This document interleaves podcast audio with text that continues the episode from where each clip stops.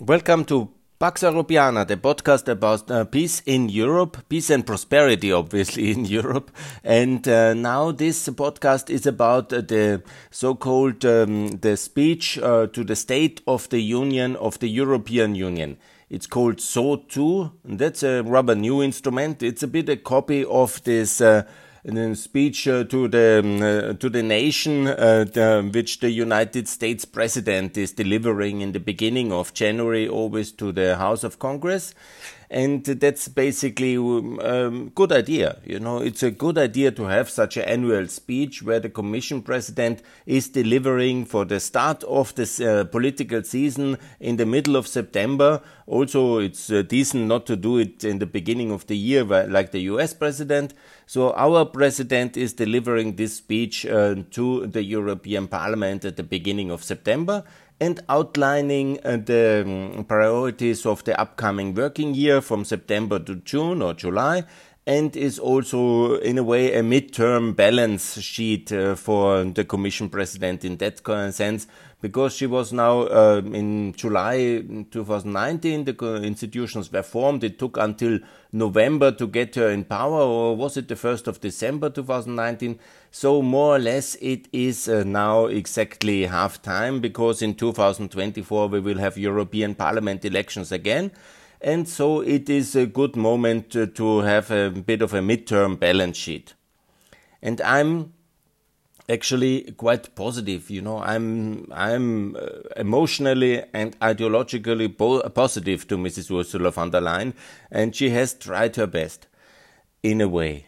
But there are so many buts, and I will outline now uh, this um, and uh, this kind of buts in a way. I hope uh, everybody will forgive me because it's not such a good um, uh, balance sheet as it could.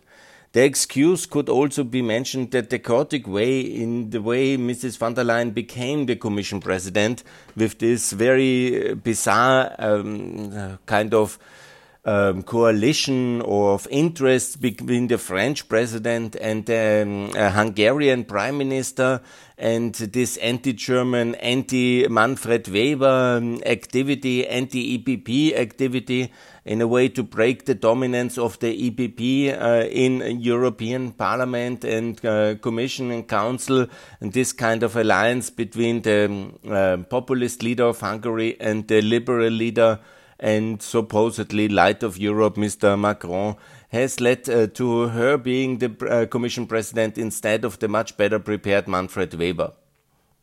Good, that's now history. So it happened, um, but it is one specific problem here, and that's very fundamental.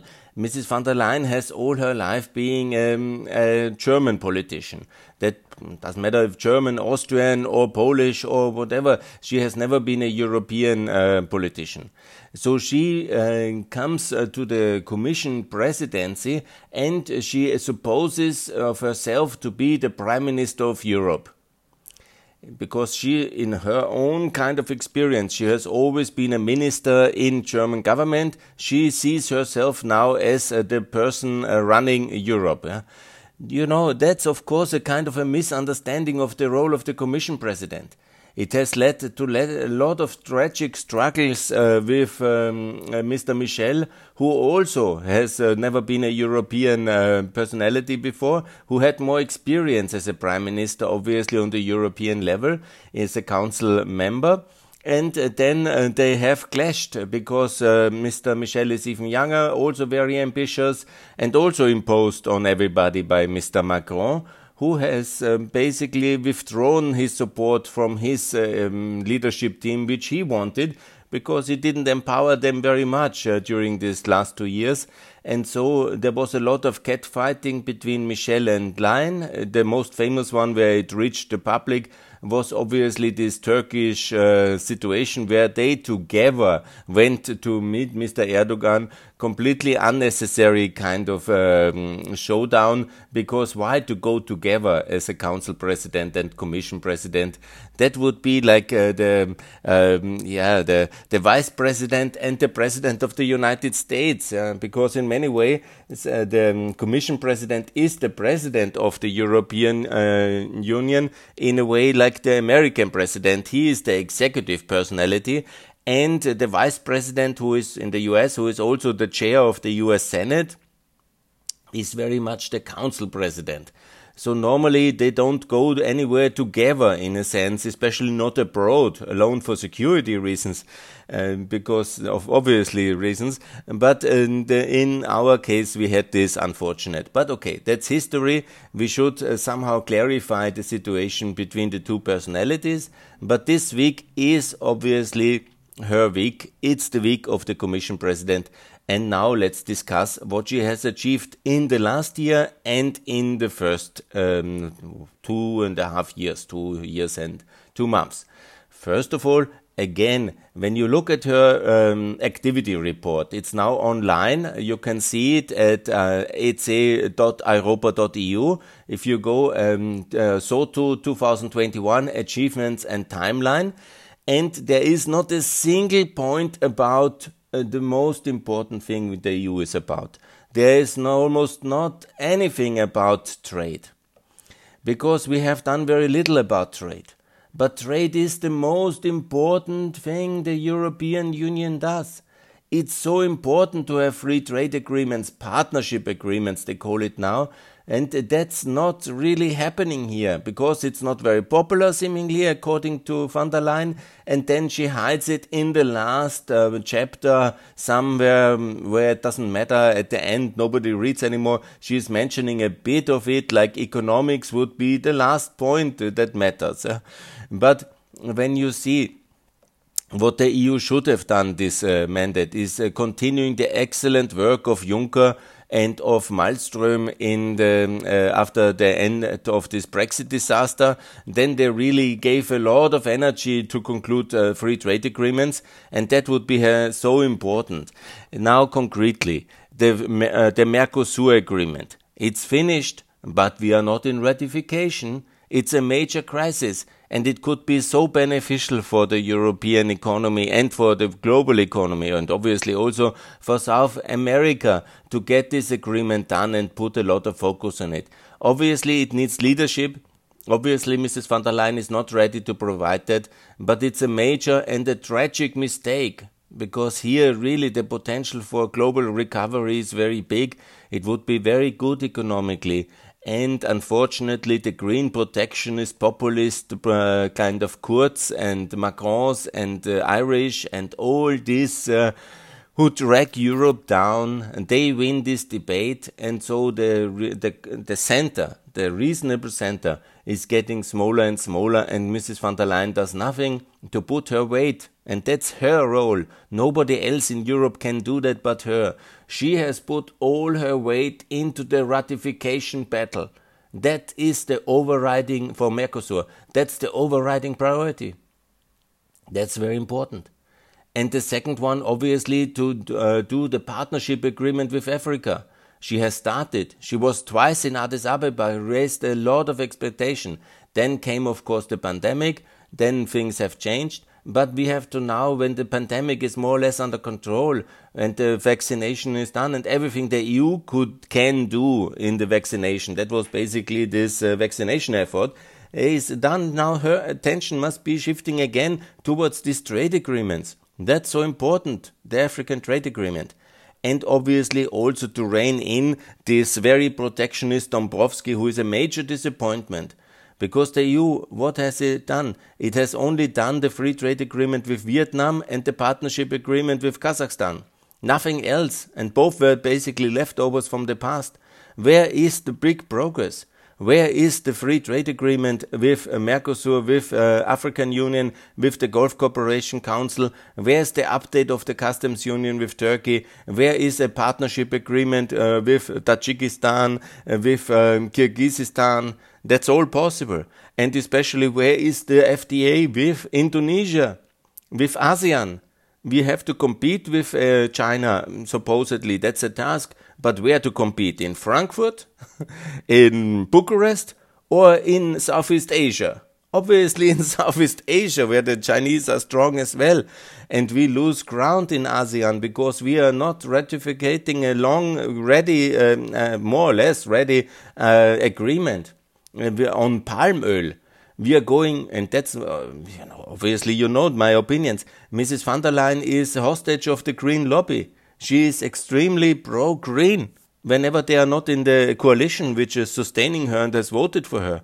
But she is uh, doing like climate change, a palm oil populism, anti-trade agenda, like there would be no tomorrow and economics would no longer matter. That's really bad. We have no free trade agreement with Australia, with New Zealand, with ASEAN, with Indonesia, with India, with Pakistan.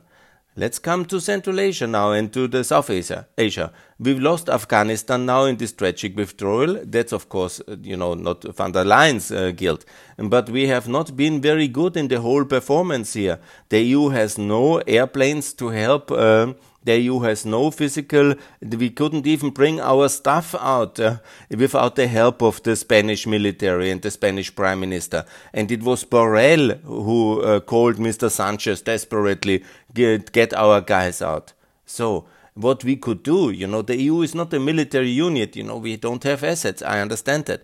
But what the EU could do, obviously, would be free trade agreements with Pakistan, with Tajikistan, these are the most important countries. It's more complicated with Turkmenistan because that's a disaster country.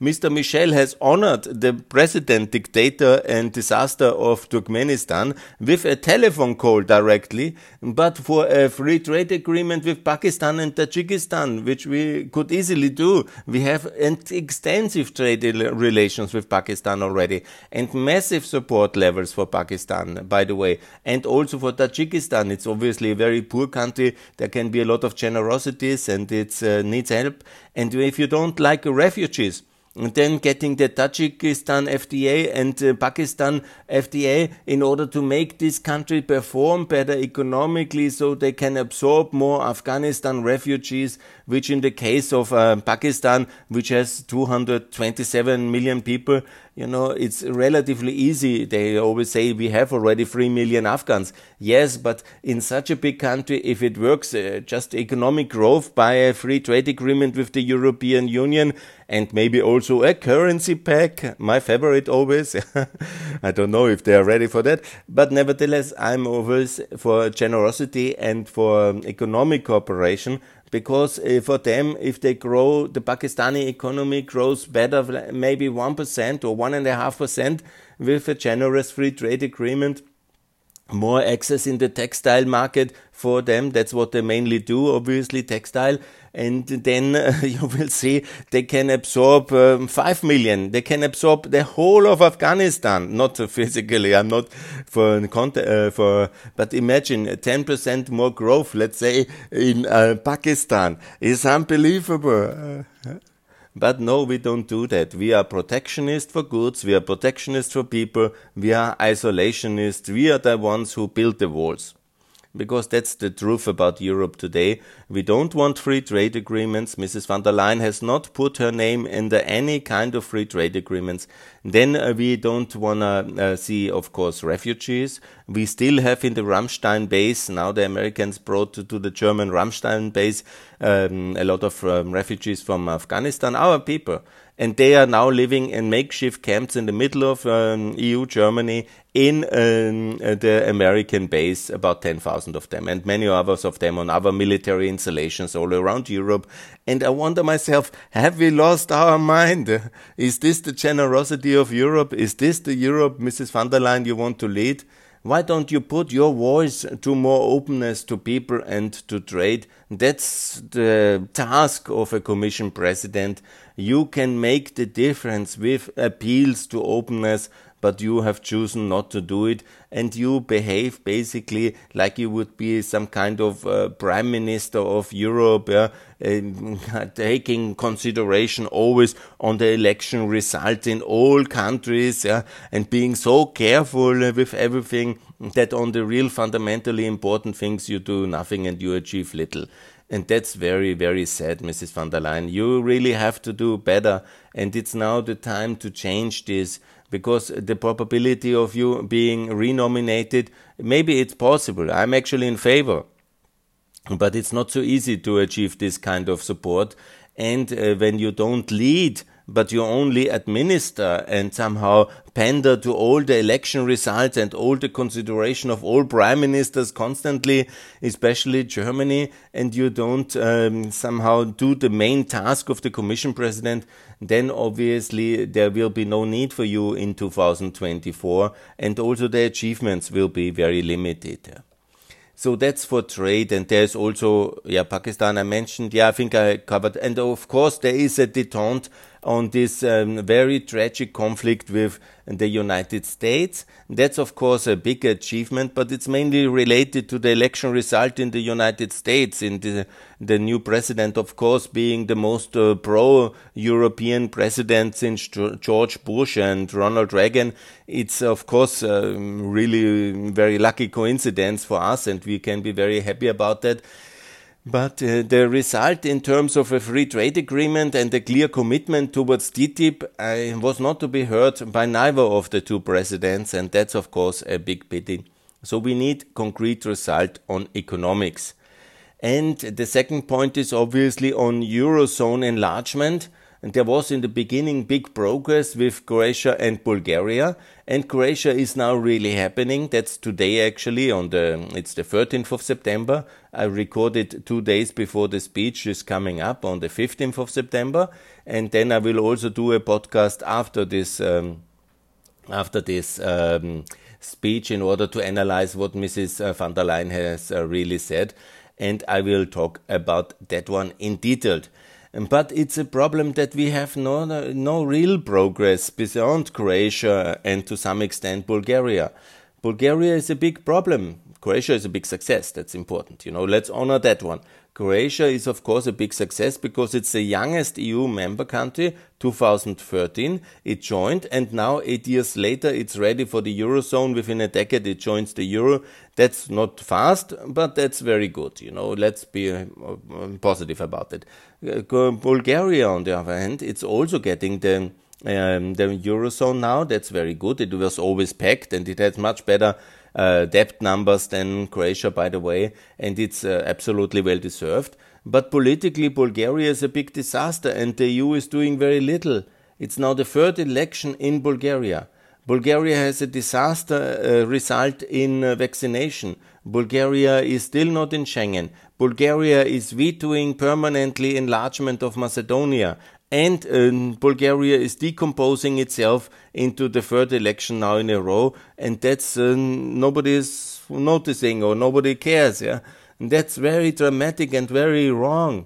We have to be more active as well as a Commission President inside the member states. Yeah, and this is very important. Of course, uh, Bulgaria should get the Schengen membership. Of course, Bulgaria needs to fight uh, corruption. Of course, this kind of links with Russia have to be investigated. But on the other hand, Bulgaria must also be reasonable and allow enlargement of Macedonia integration accession agreements. This is not possible that uh, countries uh, decompose themselves in a permanent political crisis and say we are just uh, we are dropping dead and so we block everything which really matters and enlargement really matters. And I've missed also your call for enlargement. It's basically happening in this activity report as our partners in Eastern Europe, Balkans, and the Mediterranean. I mean, that's scandalous. Where is this strong commitment to the Western Balkan EU membership, especially to the three NATO allies to Albania, Macedonia, and Montenegro? It's missing. It's very bad, Mrs. van der Leyen. It's very bad. And here there should be a strong call uh, this Wednesday going to Albania, Macedonia, and Montenegro. And again, this must be the Commission President to lead this campaign. It's your historic task to do that. Who else can open the EU and enlarge it than not the Commission President? You're not the Prime Minister of Germany or of Italy. That's different tasks. Here, the Commission President has to lead this campaign, and that's on Wednesday at the SOTEU at the State of the Union 21, where you can make a difference and call for the enlargement and integration of Albania, North Macedonia, and uh, for Montenegro. And you will not do it because the German elections are coming up just a week afterwards. So you will avoid everything which can be quoted. And so, why to have that speech at that moment? It's a mystery Let's postpone it for a week after the German election and then let's call for the enlargement because it's so important. I miss also your clear call towards uh, enlargement of the Eurozone. Where is your campaign to bring Romania in? I have made this now, this many videos on YouTube to call for each single country which is missing. Where's your campaign for Poland to join Eurozone? Where's your campaign for Hungary to join the Eurozone? Where is all this? It's not there. And that's a major problem because this is the task of EU Commission President to unite Europe, to integrate it economically, to open to, it to the world. Yeah? It's not the defense of the present status quo, it's the enlargement, it's the integration, it's the deepening, it's uh, the opening. That's the task of a commission president, and it ever was since Hallstein and Juncker and all this great president we had in the past. And these are the leaders we need, and you can be one of them. But you have changed the tech, you have to change your strategy, you have to also adopt uh, to what is really needed. And just pandering to the council's populist is the wrong strategy for a commission president. Same on Schengen, uh, same on enlargement, same on Eurozone enlargement, on the trade agreements. That is all I covered, and this is the most important for a Commission President. What happened very good, I would like to honor this, is uh, because Mrs. van der Leyen is a former defense minister from Germany and she was actually supposed to be the Secretary General of NATO. That was her career plan, I guess what I was told. But here now she is there and she is the most pro NATO cooperation EU Commission president since Hallstein. And that's really very good, you know. On that one, really applause. The regular meetings between uh, the um, Secretary General uh, NATO Stoltenberg and the EU Commission, that's historic and uh, yeah that needs to be continued it's really very important and that should be like that the eu is joining nato and all these squeaky neutrals have to be contained and have to be put in their place.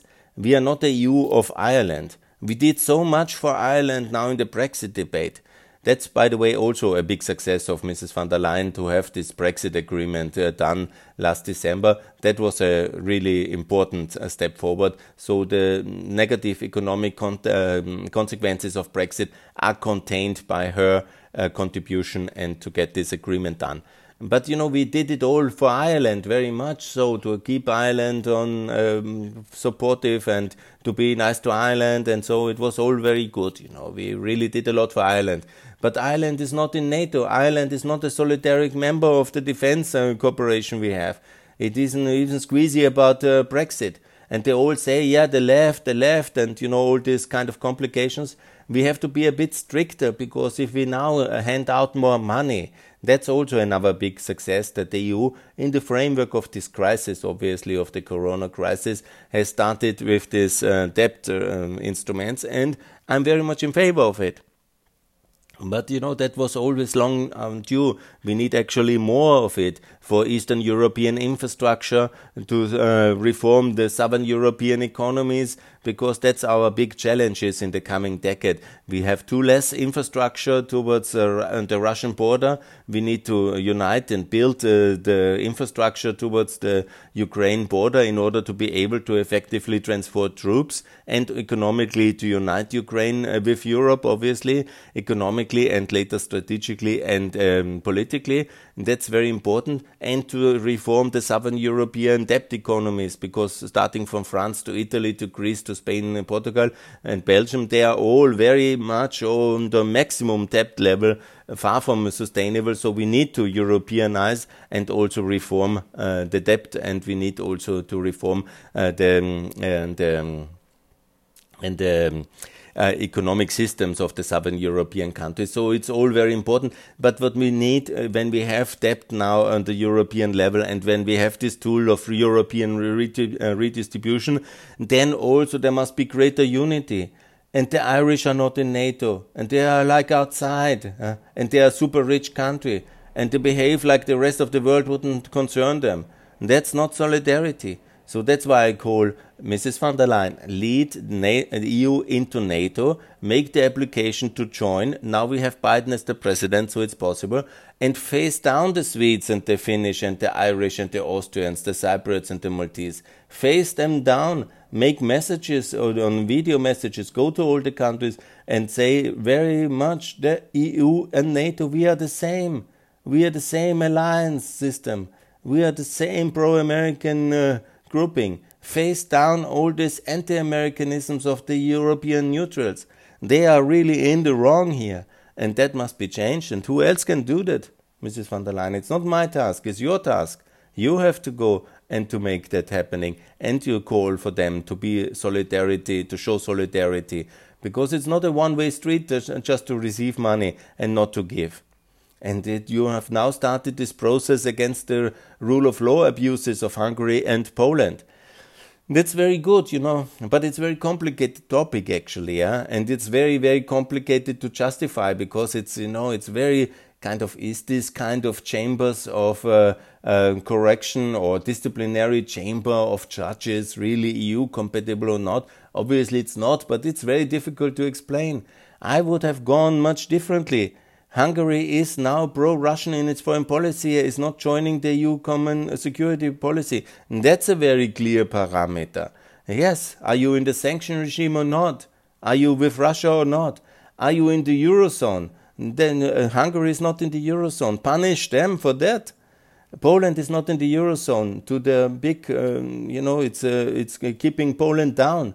It's much better to be in the Eurozone. And that's the criteria. We have to call these countries to join, to be in solidarity in terms of NATO and in the Eurozone. And that matters. The strategic uh, dimension matters very much. Nobody who is in uh, uh, outside NATO and outside the Eurozone can claim to be a good European. And somebody has to be very clear with that. And if you're not talking very clear to them, this is NATO, this is the EU, this is the Eurozone, this is the fundamentals.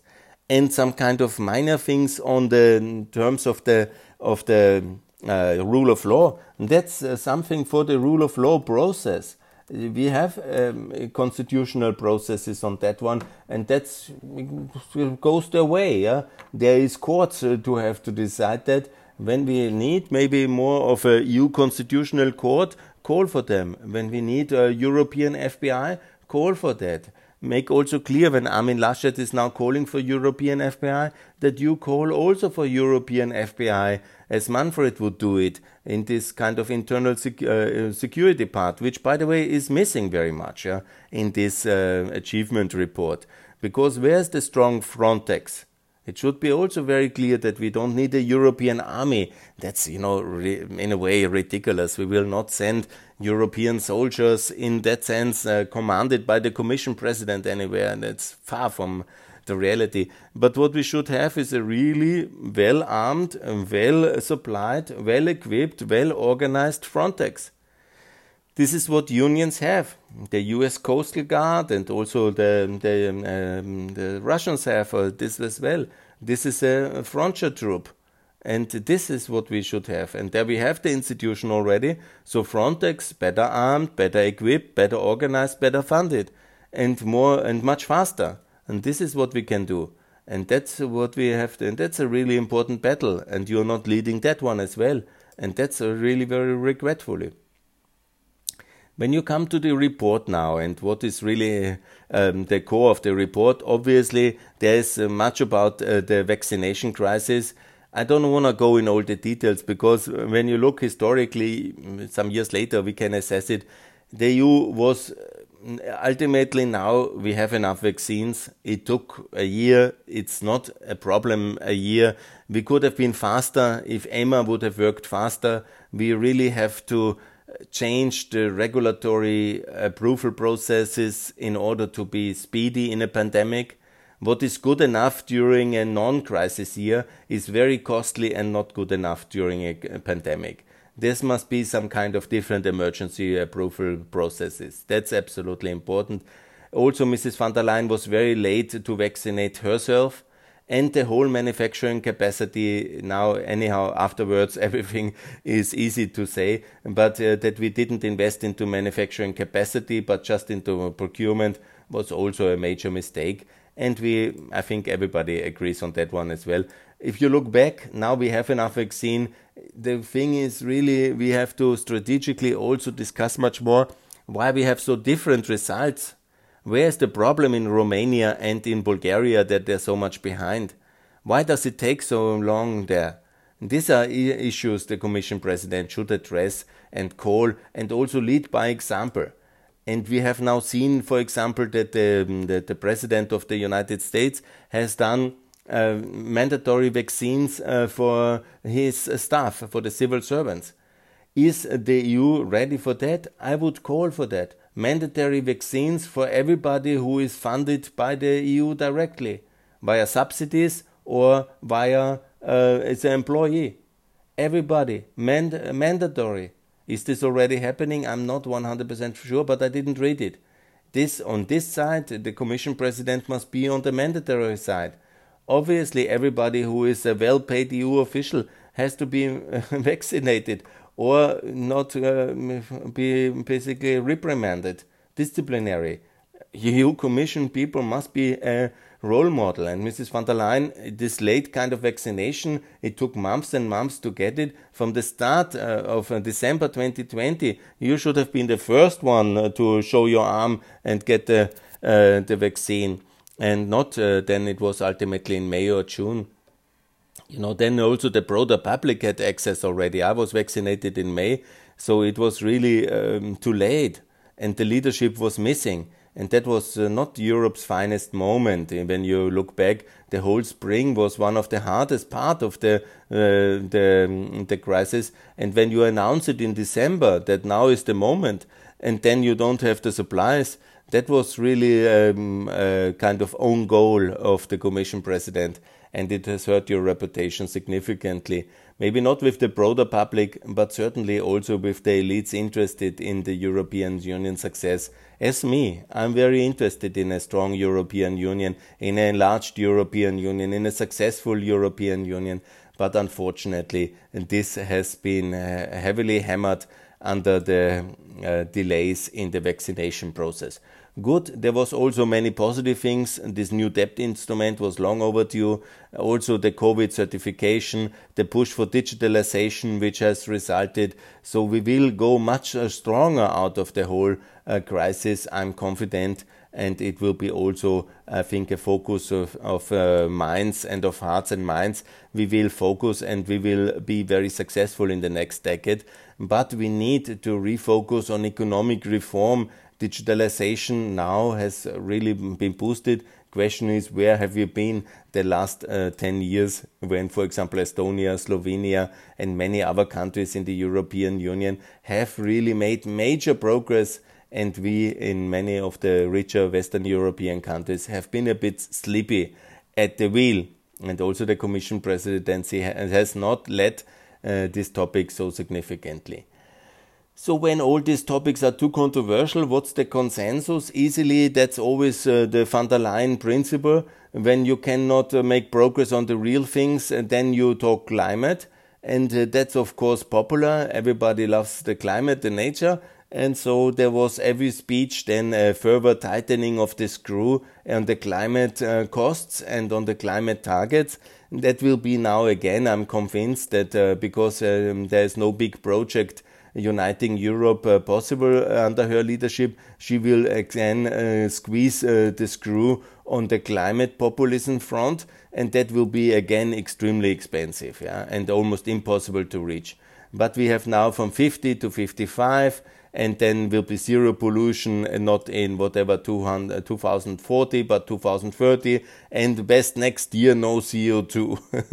I mean we are getting in the area of the impossible and while I'm so much uh, for the climate um, uh, transition, because of the dependency question. We have at the same time concluded uh, the Nord Stream 2 pipeline. It's now online. And we import another 55 billion cubic meter of Russian carbon into our markets, increase our dependency, increase the carbon supply for the European economy, and uh, of course the resulting uh, corruption because Russia is always kickbacking into the receiving markets massively. About 1% of the sales volume is going in the political system available for corruption and influence buying. So that's massive. And so we will have, um, we have a ma major setback.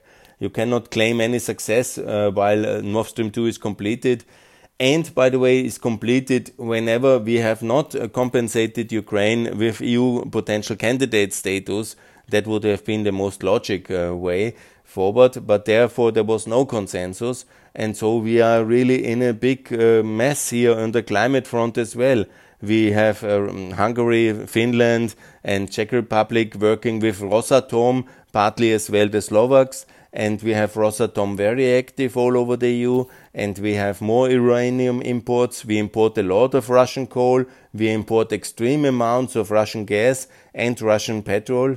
And when I'm always calling to um, reduce basically half the Russian energy imports into the EU by the end of your mandate in 2024, the reality is we will import more because uh, we will uh, punish uh, European coal, European energy supplies, we reduce, and we import more from Russia. So ultimately, the way you do the Green Deal is a gigantic subsidy for um, Russia and that's a tragedy. Uh, it's really the wrong way to do it.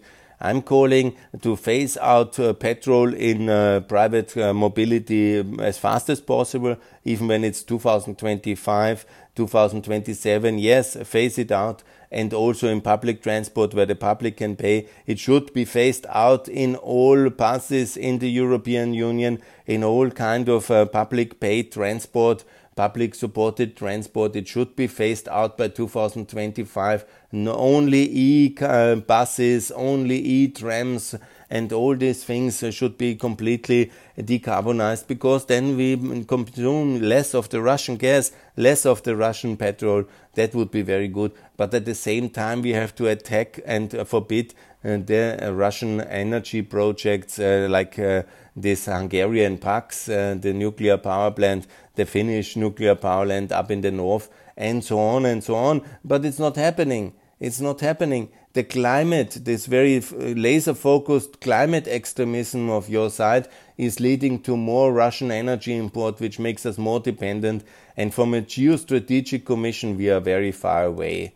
And that's um, basically on economics and on Russia we had this defeat uh, and this terrible visit of Mr. Borrell, where he was fooled basically by the Russians. Then we have this uh, very bizarre policy towards Belarus, where we sanction Belarus, but we don't recognize Mrs. Tsikhanouskaya as legitimate president.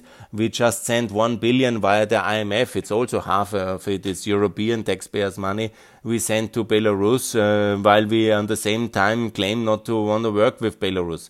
We have not officially excluded them from the European partnership, and we continue to somehow claim as if there would be normality with Belarus, whenever they are now integrating Belarus in the Russian Federation, basically.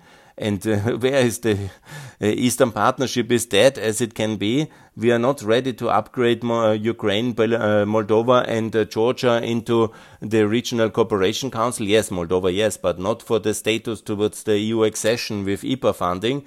All three have deserved that. They are like crying every day for that, and we are not doing it. It's a major um, crisis in my view, and it's wrong and uh, it's so bad. And towards China, we had this very good agreement with uh, on trade, this Sky, but we have not uh, Im implemented it.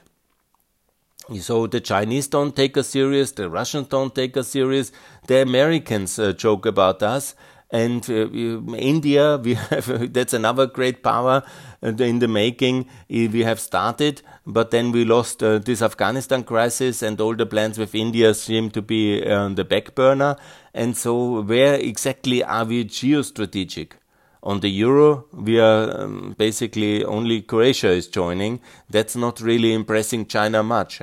And on the um, trade agreements, we are not doing anything. On yeah, you know, I cannot see uh, on Russia we made fool out of ourselves. Yeah, and with this visit.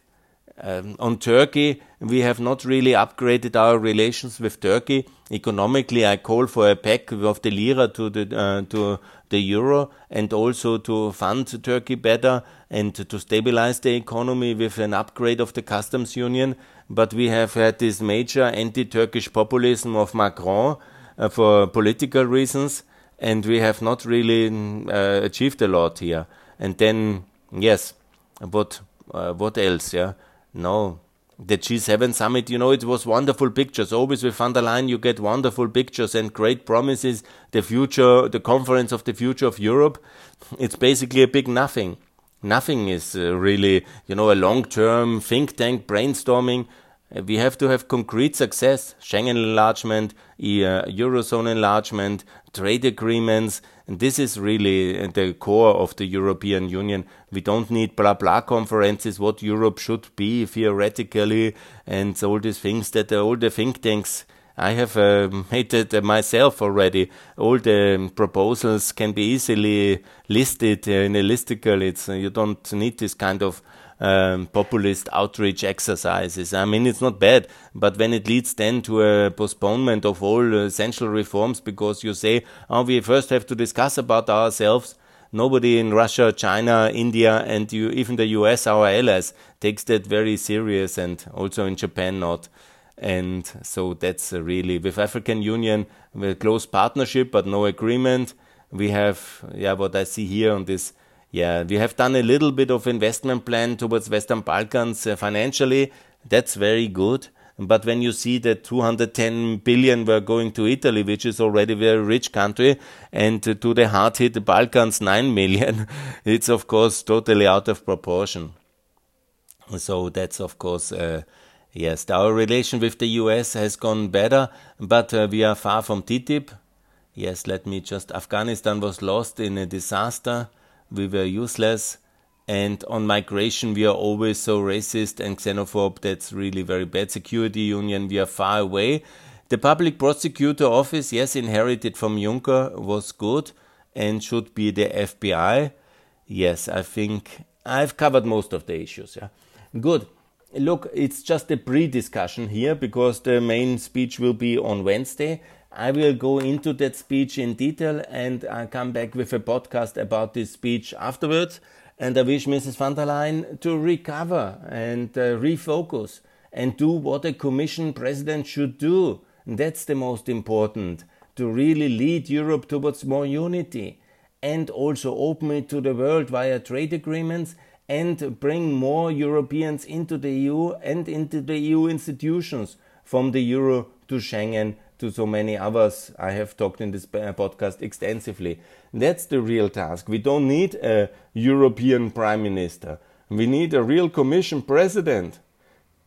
Mr. von der Leyen, the, the, the, Mrs. von der Leyen, the, the learning curve is over. It's now really time to deliver. There was this um, focus on the UK. I understand it. Well done. Fine. There was obviously the focus on the corona crisis. Okay, not so well done, partly well done. Eh, okay, but now let's go to the fundamentals and focus on enlargement and opening and uniting the Europeans and opening Europe to the world. And this is the way the Commission President has to talk, has to lead, and it's not the um, super prime minister, it's not the um, leader of Greenpeace of Europe. No, it's not climate change that saves Europe. It's more unity. And with more unity comes more strength, and with more strength and more economic reform, more openness comes more economic growth, we can also then tackle climate change and the huge cost of energy transition much better if we are richer, if we are more united, if we are more successful, and if we are including uh, most Europeans who want, because that's of course the big task of uh, cleaning up Europe uh, in Ukraine and the Balkans. if uh, the ex-Yugoslavia and the ex-Soviet Union, there's a lot of uh, dirty stuff out there in terms of climate and environment. So to bring them in is much more meaningful for the pan-European climate than reaching ever more higher unrealistic targets which we anyhow will not reach. And only if we are united only if we are rich and if we are richer uh, of course we can tackle all these um, tasks like uh, natural disasters, wars, and uh, and other challenges, migration, because obviously when we are richer economies, we can integrate more people. When we are richer economies, we can afford the energy transition faster. It's less of a burden for our general taxpayers if we are richer and more successful economically. Therefore, this opening of the trade agreements is so important. Therefore, it's so important to further integrate the internal market. These are the real tasks, and therefore, it's so important to continue the success of enlargement and bring the Balkans and Ukraine in faster, and not only the people, but also the countries. This is, of course, economically a bigger market is more successful. It's so logically and obviously to integrate our defense markets, our energy markets, our digital markets. And that creates values and pro- uh, prosperity and value chains inside the European Union with the relation with the rest of the world. And then the prosperity is there to cover uh, all the costs of energy and climate transition and uh, to build the infrastructure in Eastern Europe, which we need so much, and also to reform the Southern European economies. Uh, this is all possible if we are more united. It's easier by more unity, and that's why we should do it, Mrs. von der Leyen. The floor is yours this Wednesday in the big uh, showtime, and I wish you good luck. And I will come back later the week with a kind of a scorecard for Europe uh, about uh, the first half term, the midterm scorecard of the European Commission president. And it's mixed. But it was mixed with Juncker in 2016 and ultimately in 2019 it was very good. So there is time to turn the ship around, Mrs. von der Leyen. Turn your ship around, turn Europe around, put it on a growth trajectory, put the sails full in the wind by more free trade agreements, by more market integration, by a strong focus on enlargement, and then you might be even re-elected because then you have understood what Europe is about, what the Commission is about, and then you will be the most successful of many of this uh, wonderful list of great heroes of European unification from Hallstein onwards. You're the first German after Hallstein, and you can go into history as one of the most successful Commission presidents if you listen carefully to my podcast. And more important, you do exactly what a Commission president should do unite Europe, enlarge it, and open it to the world. Thanks a lot for listening. All the best and more on SOTEU 2021 on Pax Europiana. Please subscribe on podcast on YouTube. I have a lot of new videos up there and follow me on Twitter, Günther Fehlinger. Thanks a lot. All the best.